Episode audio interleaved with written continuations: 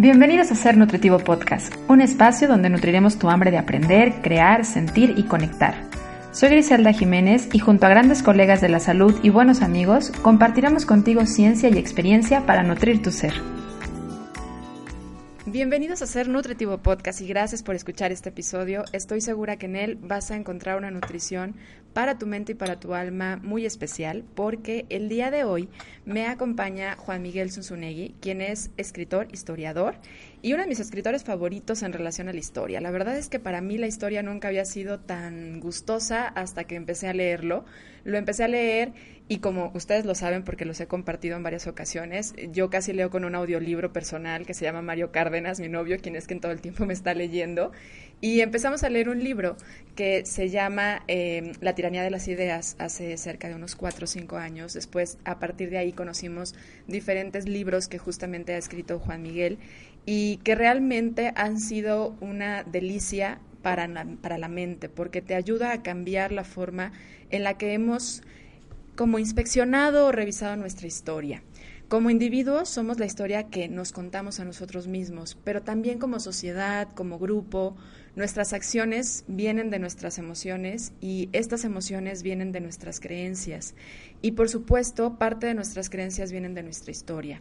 Es por eso que como cuando vamos a terapia y nos sentamos a platicar con un terapeuta, empezamos a inspeccionar y revisar nuestra historia de vida, también es importante que como sociedad y como comunidad revisemos nuestra historia.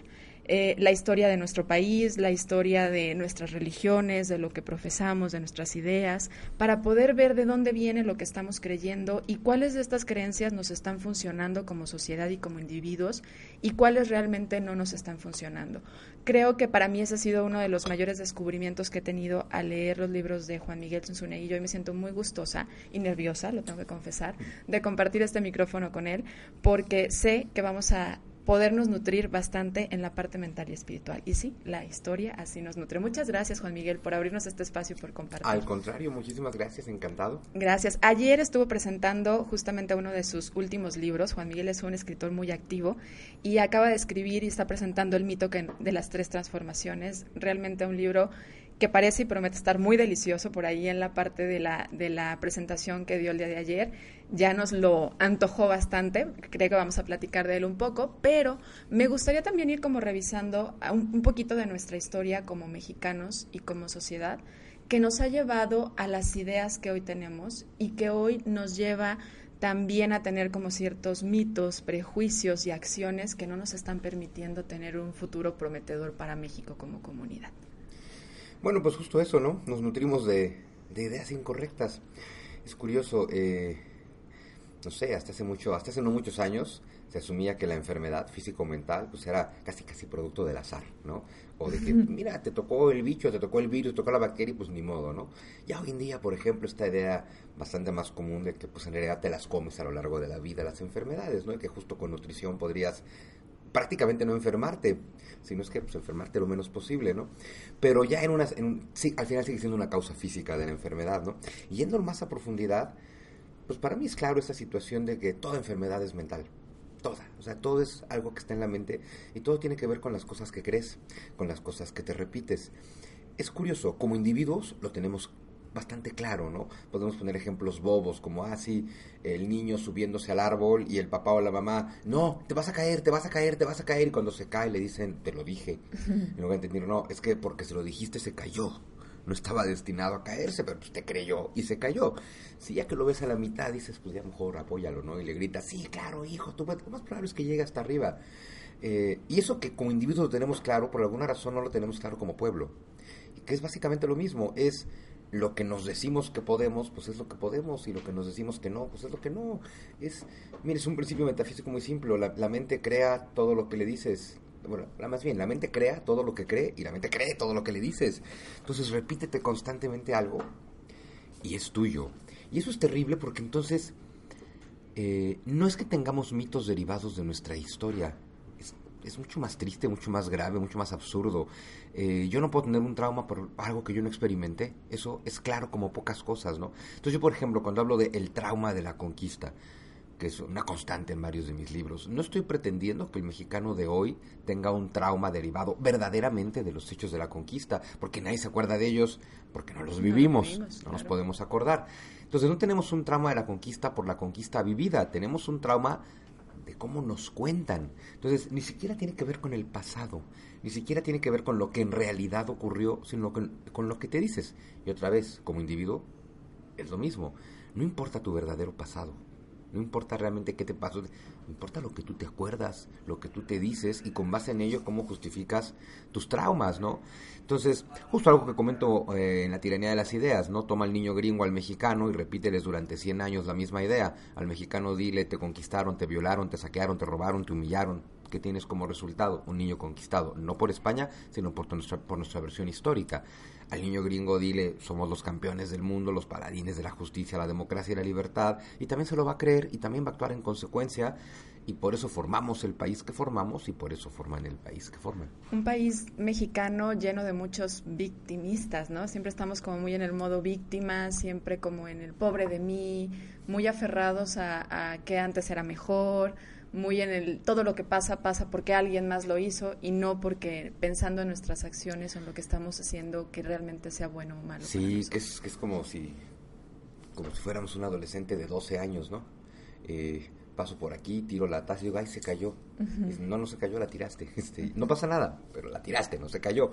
Que además es eso, ¿no? O sea, no pasa nada, solo tienes que aceptar nosotros estamos haciendo las cosas. El día que aceptemos que todo lo que pasa en México es resultado de todo lo que hacemos nosotros, ese día podremos transformar a México. Antes es imposible, porque el problema de la situación victimista, digo, al principio es cómoda, porque además no te entrega ninguna responsabilidad. No es que digas tú tienes que tomar las riendas del país, porque en realidad la postura victimista que tenemos asume yo jamás he tenido las riendas del país.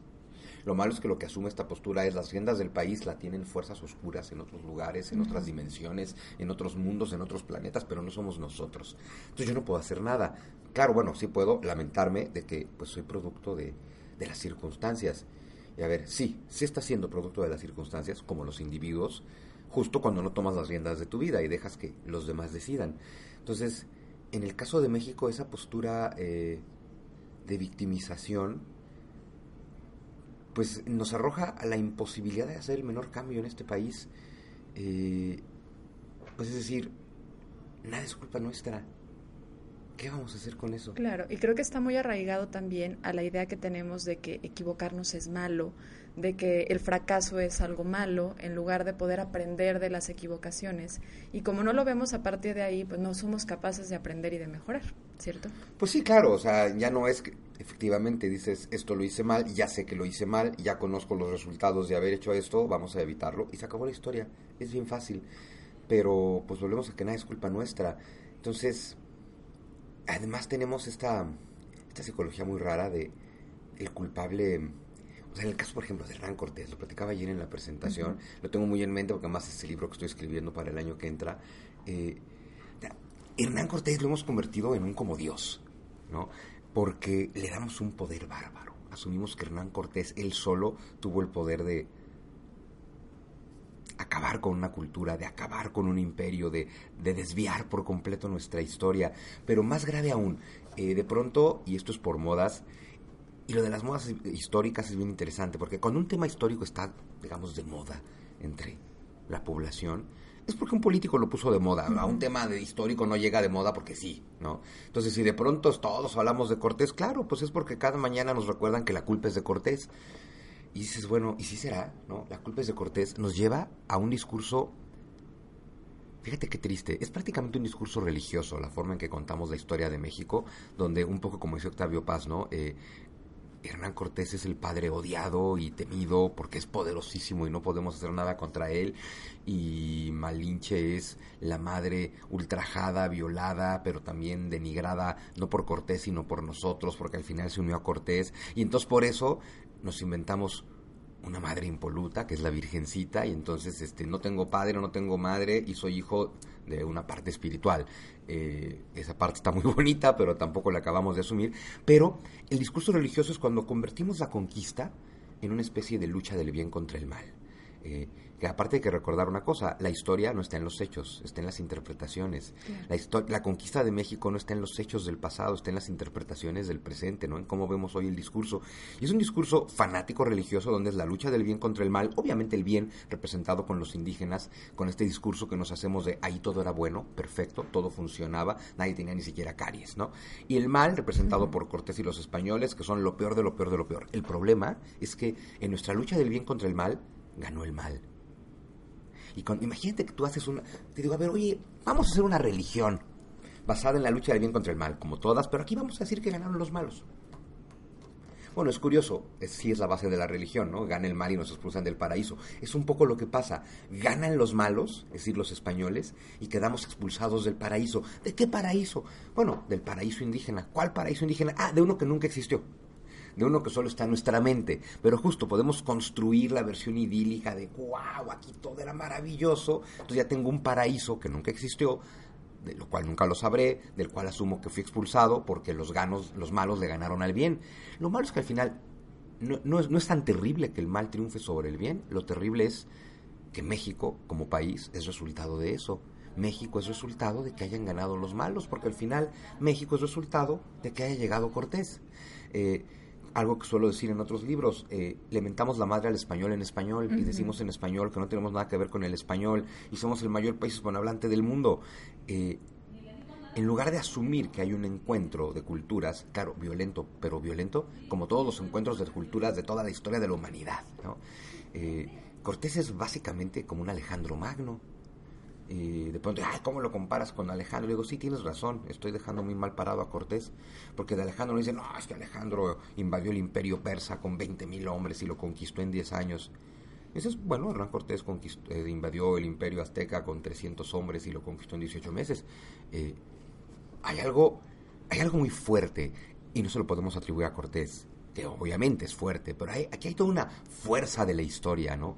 Y nosotros podríamos tener dos opciones la aceptación, no la aceptación de la conquista, la conquista es un, constructo mental, la aceptación de que somos parte de la gran cadena de la historia y bueno, la fuerza de la historia mandó, como siempre, a un grupo de eh, migrantes nómadas que finalmente llegan, destruyen y construyen. Al final eso es México, ¿no?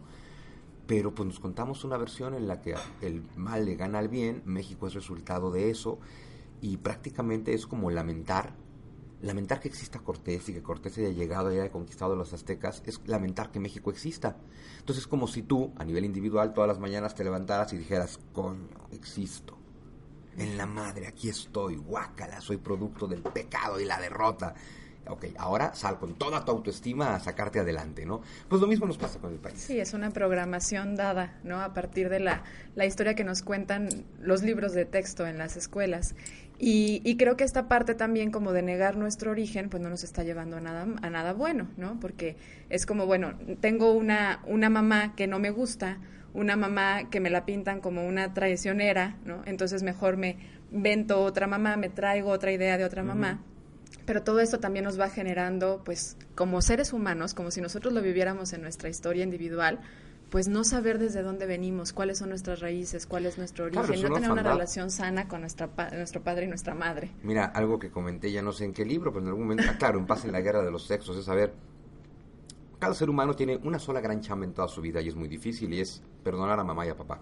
Ya, con eso tienes, ¿no? Oye, ¿perdonarlos de qué? Mira, perdonar a papá y a mamá es un proceso que termina en entender que no tienes que perdonarlos de nada, que tienes que perdonarte a ti. Pero es un símbolo, porque claro, papá y mamá son tu primer contacto con todo lo bueno y con todo lo malo, con todo el amor y, con toda la represión. Eh, te dejan tus primeros amores, pero tus primeros traumas, es obvio, no hay de otra, así es el formato, ¿no? Sin embargo, también mamá es el primer representante de lo femenino y papá de lo masculino. Y todos, por alguna razón que tiene que ver con nuestra infancia y como nos la contamos después, tenemos rencores contra mamá y papá, unos muy grandes, unos muy pequeños, ¿no? Pero mientras no hayas sanado perfectamente tu relación con mamá, pues odiarás a las mujeres. Y mientras no hayas sanado perfectamente la relación con papá, pues odiarás a los hombres. Es decir, que mientras no hagas esa chamba psicológica, de alguna u otra forma te odias a ti y por lo tanto a la humanidad. No tienes que cambiar a tus papás porque no puedes.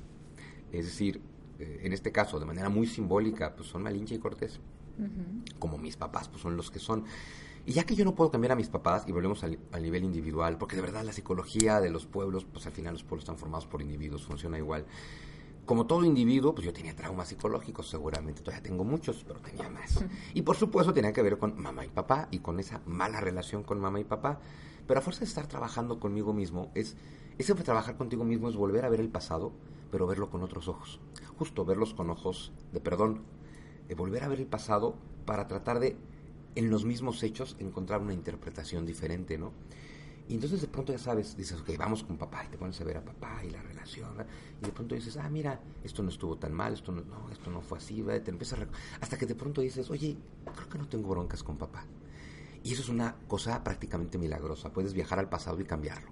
En este caso es viajas por, en mi caso, por todos los episodios de mi vida relacionados con papá, les cambio el significado, deposito diferentes emociones en el pasado que está en mi memoria, y entonces en mi presente he sanado a papá y ya no tengo broncas con la humanidad. Y luego hacemos lo mismo con mamá. Bueno, pues los mexicanos necesitamos hacer eso.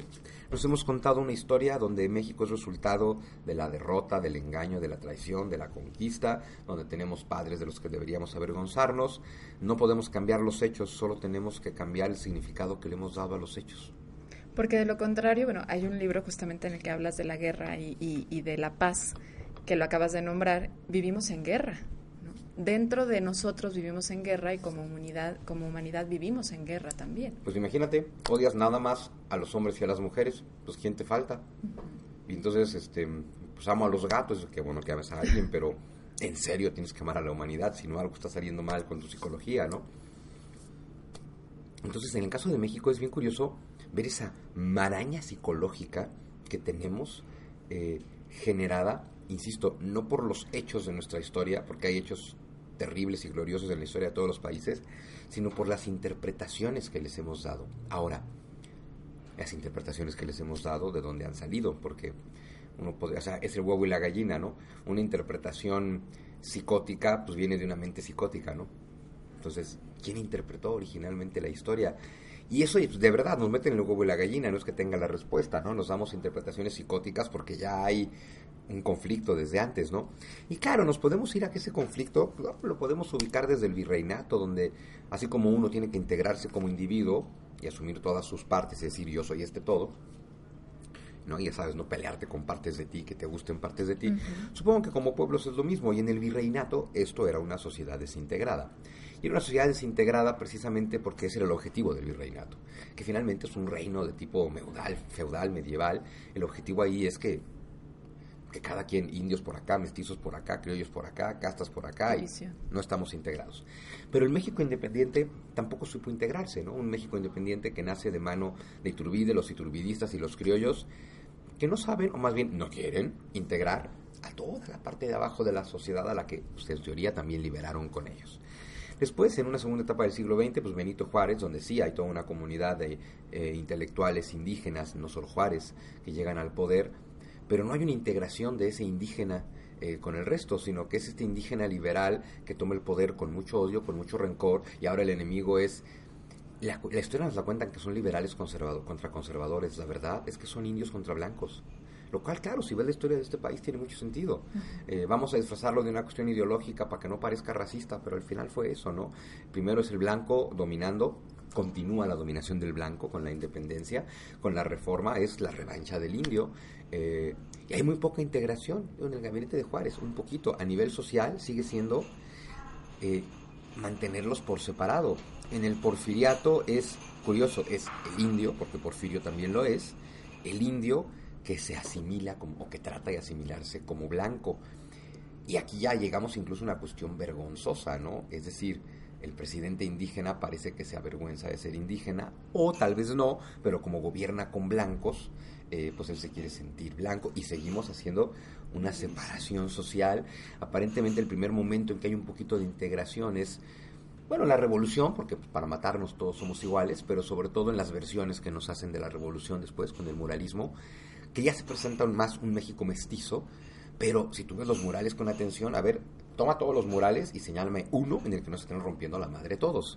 Porque aquí el problema es, sí, es una integración, somos mestizos, pero siempre ves esa integración de forma violenta. El caballero em, español matando al guerrero águila, esto siempre es el indio contra el indígena o, como ya son murales del siglo XX, el el empresario contra el proletario, ¿no? La lucha de clases en toda su. Y si vamos entonces ahora a la emoción que esta historia contada y que esto que, que nos han vivido o nos han generado como, como una historia, ¿qué emoción nos produce? Para mí es como odio, ¿no? Entonces hablamos de que vivimos en guerra como seres humanos y como sociedad porque estamos metidos en la parte de la emoción del odio.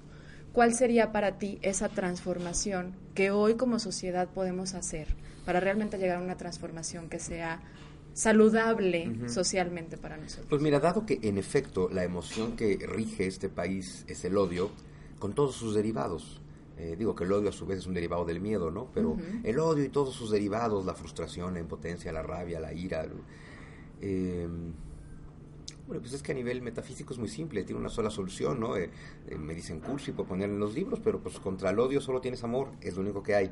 ¿De dónde sacas ese amor que no está nada fácil? Pues en realidad solo lo puedes sacar de un proceso intenso de perdón, que al final es la propuesta del mito de las tres transformaciones. El último capítulo es una propuesta de perdón nacional.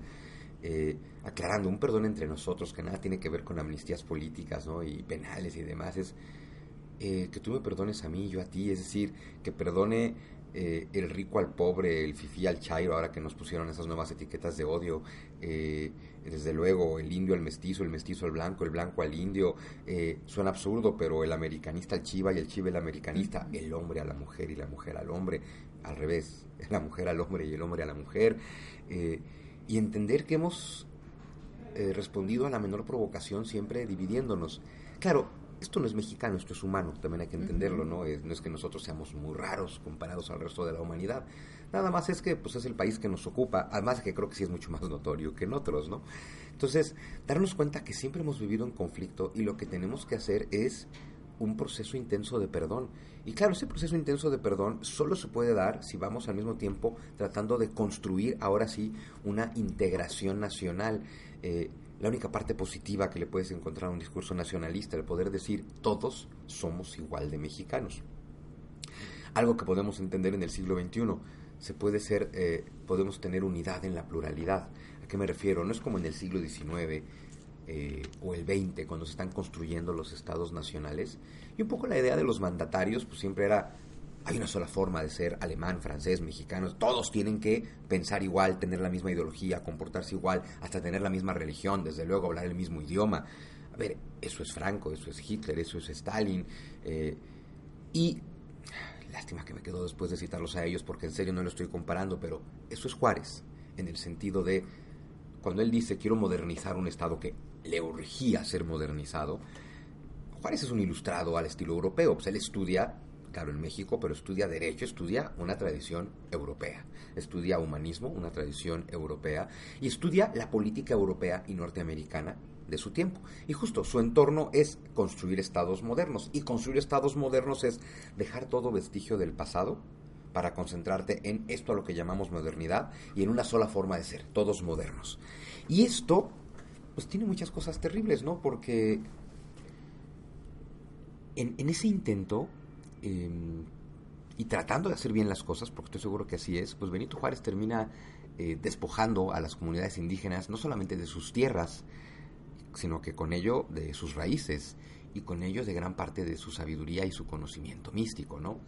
Somos un pueblo en México que si vemos nuestras dos grandes raíces, asumiendo que las dos son nuestras raíces, ¿no? Que del lado indígena, donde hay una multiplicidad, no solo aztecas, ¿no? Tienen una gran multiplicidad, unas raíces muy profundas que llegan a un misticismo muy hondo y a una sabiduría muy grande, y que si asumimos, ya que hablamos español, que hay una raíz española, podríamos ligarnos a toda una tradición judio-cristiana que nos lleva justo hasta Platón y hasta Aristóteles, ¿no? Y dices, mira qué grandes y fuertes raíces, y en ambos casos son muy místicas. En el siglo XIX, el Estado moderno además tenía que ser laico. Creo que tenía que ser así, pero eso, imagínate, lo que pasa en México es, nos despojamos de toda la sabiduría indígena porque lo indígena no es moderno. Hay que obligarlos a ser modernos, cuando ellos no quieren, cuando ellos les tocó que construyéramos un país donde ya estaban, ¿no?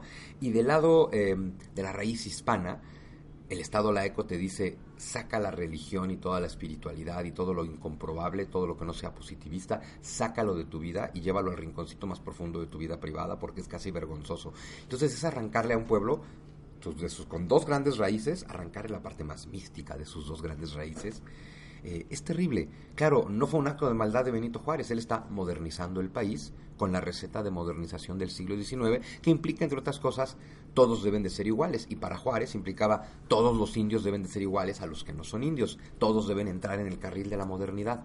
Lo bonito del siglo XXI es que esa ya no es la receta. El siglo XXI entiende unidad en la pluralidad. Sí, todos somos mexicanos, pero ¿qué crees? Puede ser mexicano ateo, católico, cristiano, judío, musulmán, eh, creer en Quetzalcoatl, guadalupano, y puede ser de izquierda. Antes podía ser de izquierda, de derecha, liberal. Hay muchas formas de ser mexicano. Lo que nos enfrentamos tristemente en el siglo XXI es un gobernante que te dice, no, solo hay una forma de ser mexicano, y es la mía, que ni siquiera es la moderna, ¿no? La mía. Entonces, eh, ser mexicano es pensar como yo, ser como yo, decir lo que yo digo, creer lo que yo creo. ¿Y qué tienes? Pues lo mismo que hemos tenido siempre, una división tremenda de un país que no va a ser capaz de integrarse porque ahora otra vez hay solo una forma de ser mexicano y el que no comparte esa forma eh, no se puede incluir dentro de este conglomerado que es el pueblo mexicano. Y lo peor es que solo son discursos diferentes para dividirnos. Eh, la tradicional división de este país siempre ha sido racista, ¿no? Somos un país muy racista. Eh, y ahora, pues claro, con un discurso, con otro corte, eh, particularmente marxista, es vamos a dividirnos por clases sociales. Entonces antes era, mira, si tú eres indio tienes que odiar al blanco, y si tú eres blanco tienes que discriminar al indio, y ahora es, pues si tú estás abajo tienes que discriminar al de arriba, y arriba tienes que discriminar al de abajo, y venga la lucha de clases, bienvenida, rompámonos la madre y sigamos destruyendo México. Y eso es resultado de que pues cómo decirlo sin que suene terrible, algo que comento frecuentemente, el gobierno no lo trajimos de Marte, no llegó de Suecia, lo sacamos del pueblo. Y el que hoy en día gobierna México es una manifestación perfecta del mexicano. Bueno, por eso ganó.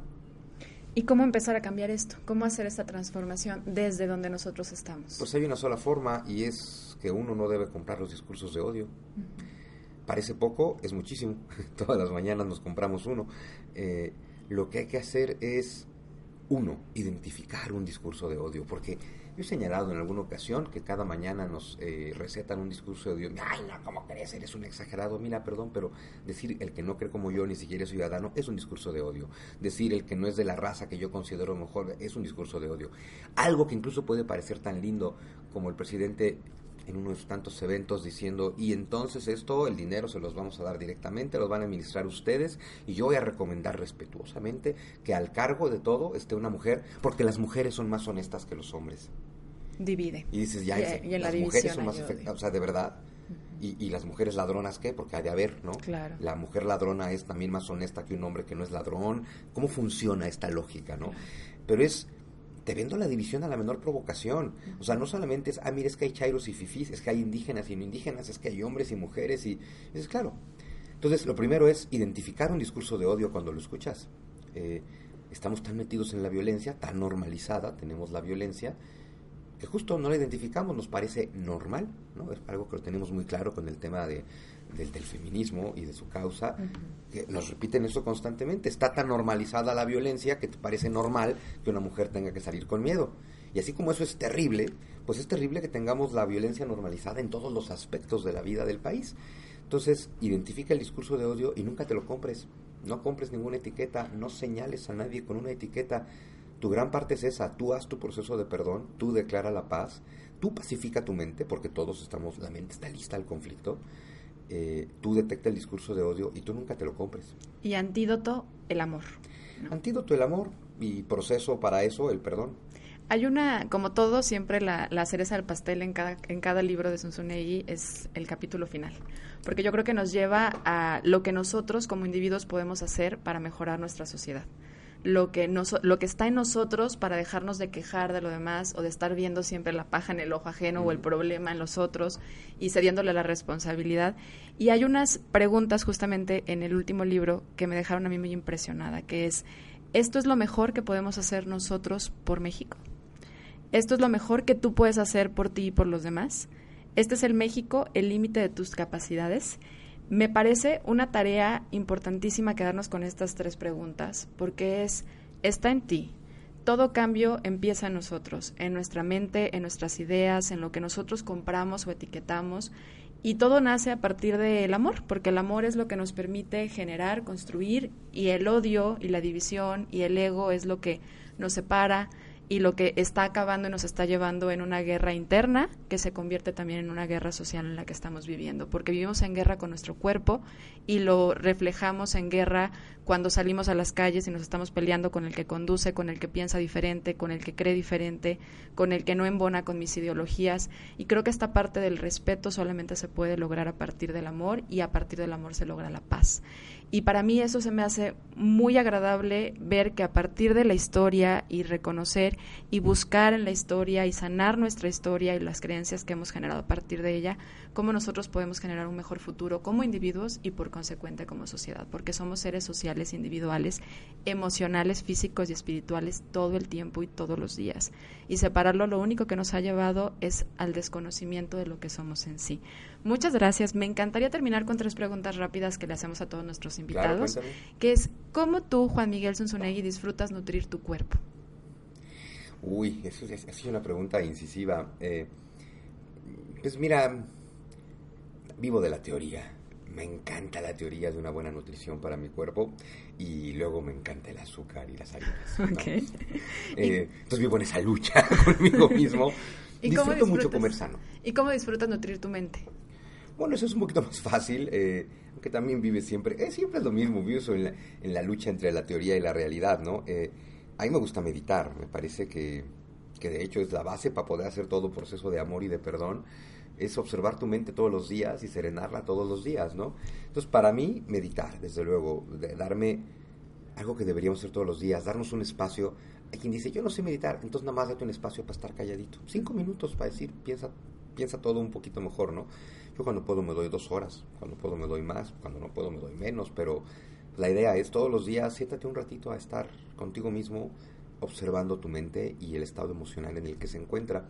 Entonces, para mí, nutrir la, la mente es eso, es mucha meditación y lecturas que nutren la mente, ¿no? Eh, yo obviamente leo mucho de historia, por gustos personales leo mucho de ciencia y para nutrir mi mente son libros espirituales, necesariamente. ¿Y tu alma? Bueno, para nutrir tu alma, lo bonito es que el alma ya está nutrida, no tienes que nutrir nada ahí, tu alma está perfecta, para nutrir tu alma, o eso que parecería nutrir tu alma, dado que ya es perfecta y está nutrida, más que nutrirla solo tienes que descubrir que ya está ahí, que es eterna, que es perfecta y está nutrida. Em, claro, para eso hay que hacer el proceso anterior. Eh, entre más nutres tu cuerpo y más lo purificas, y entre más nutres tu mente y más la purificas, es más fácil que digas, ay, güey, ahí está mi alma y es perfecta, ¿no? Eh, solo hay una forma de nutrir tu alma y es con fe con fe, lo que tú quieras. Por último, para cerrar, si tuvieras el libro de la vida aquí enfrente y solo puedes escribir una frase para futuras generaciones, ¿qué les dirías? Ama a todos. Amor. Perfecto. Te agradezco mucho, Juan Miguel. De verdad, un placer haber compartido contigo este micrófono. Te agradezco a ti que nos escuchaste y nos escuchamos el próximo jueves en un episodio más de Ser Nutritivo Podcast. Gracias.